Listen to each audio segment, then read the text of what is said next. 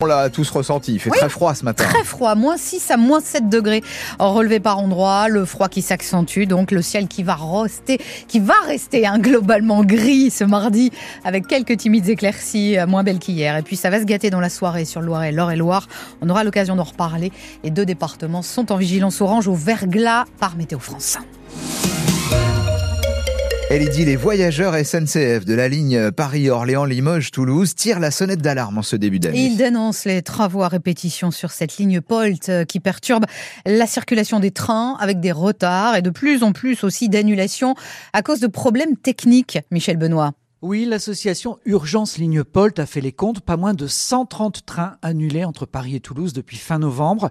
Le matériel trop vieux tombe en panne et il n'y a pas de moyen de remplacement car la SNCF a mis trop de matériel au rebut de manière prématurée parfois, estime Oswald Senoussi, délégué CGT des cheminots de Vierzon. C'est souvent des pannes euh, dues au pantographe, donc ce qui sert à amener l'électricité à la locomotive. Les rames, l'été, il n'y a pas de climatisation et à des fois l'hiver, il n'y a pas de chauffage dedans. Et problème de porte. À Vierzon, un train peut tomber en panne. Le temps de rechercher une locomotive, ça peut prendre un, moment parce que la locomotive, elle est soit à Paris, soit ils vont la chercher à Brive ou à Limoges. Pour le président d'Urgence Ligne Polt, il faut revoir l'organisation des travaux pour favoriser la circulation de plus de trains. Jean-Claude Sandrier on fait des travaux sur une voie et les trains circulent sur une autre voie. Il est totalement anormal de supprimer des, trains en raison de, travaux et surtout pendant des mois. Il faut euh, qu'il y ait davantage de locomotives, on peut en louer, il faut renforcer euh, la maintenance. L'association demande le rétablissement d'un train au départ de Paris en début de soirée et une baisse de 20% du prix des billets pour tous et pas seulement pour les abonnés, comme y a déjà consenti la SNCF, qui renforce ses équipes de maintenance, mais elle se heurte à un problème de manque de personnel formé. Michel Benoît de France Bleu Berry, des rassemblements qui auront lieu le 27 janvier à Vierzon, à Châteauroux, également à Limoges. Emmanuel Macron a l'heure des explications. Ce soir, il va donner une grande conférence de presse depuis l'Élysée. Une semaine après avoir changé de Premier ministre, le chef de l'État qui veut relancer euh, son quinquennat. Alors, de quoi sera-t-il vraiment question, Cyril Ardo? Emmanuel Macron prendra d'abord la parole pendant une vingtaine de minutes. Il doit faire des annonces sur ce qu'il appelle le réarmement réarmement économique et civique du pays, avant une session de questions-réponses avec les journalistes présents sur des sujets nationaux comme la nouvelle équipe gouvernementale, les politiques publiques, l'écologie ou l'éducation, mais également sur l'actualité internationale. Objectif, donner le cap de l'an 2 du quinquennat, comme l'a surnommé le chef de l'État. Cet exercice de la conférence de presse, Emmanuel Macron n'y est pas vraiment habitué, il ne s'y est plié qu'une seule fois, c'était en 2019 après la crise des Gilets jaunes, mais à quelques mois des élections européennes, un scrutin redouté dans ses rangs. Il espère bien remobiliser. Hier soir, il a d'ailleurs réuni les parlementaires de la majorité, les appelant à l'unité et à avoir de l'audace. Ce sera ensuite à Gabriel Attal, le Premier ministre, de se mettre à pied d'œuvre pour convaincre, avec sa déclaration de politique générale devant le Parlement, a priori la semaine prochaine.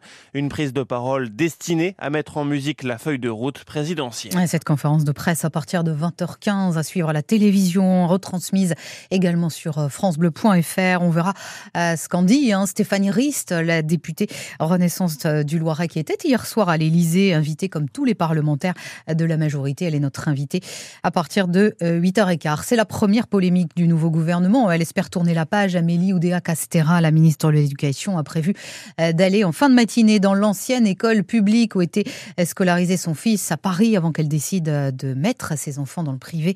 Elle veut, dit-elle, échanger avec les enseignants. C'est une information France Bleu Orléans. L'hôpital d'Orléans affiche un déficit record. 52 millions d'euros euh, l'an dernier. C'est cinq fois plus qu'en 2022.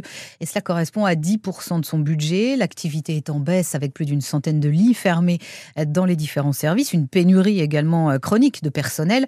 Mais la direction de l'hôpital mise sur la dynamique avec le passage en CHU depuis quelques mois. On va en reparler dans le prochain journal. Les familles nombreuses sont-elles en train de disparaître en France? Euh, ce midi. L'INSEE va publier son bilan démographique euh, qui devrait euh, révéler une nouvelle baisse de la natalité.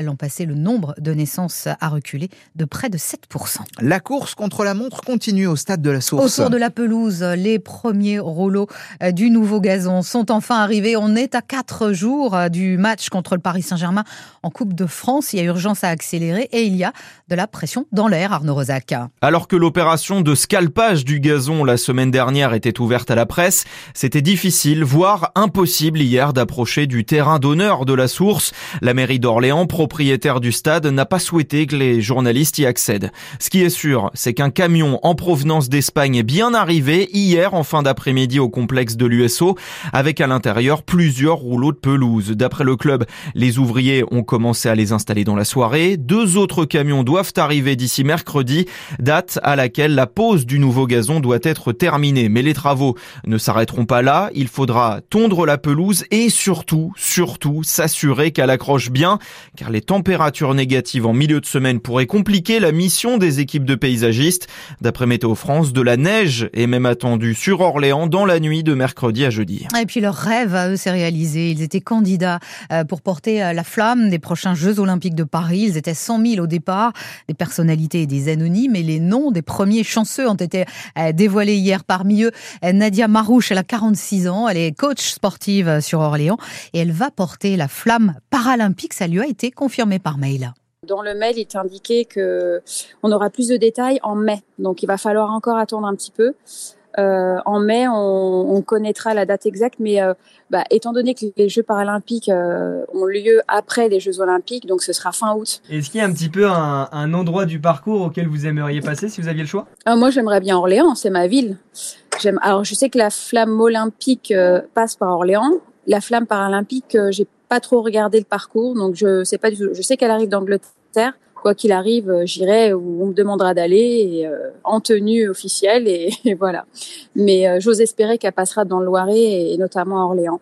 Des propos recueillis par Vincent Jaouen. Et puis en basket, l'équipe de France terminera euh, sa préparation olympique à Orléans avec deux matchs à l'Arena de Comet qui auront lieu le 19 juillet contre le Canada, le 21 juillet contre l'Australie. Les billets seront en vente dans le courant du mois de mars. Merci beaucoup Lydie, à tout à l'heure.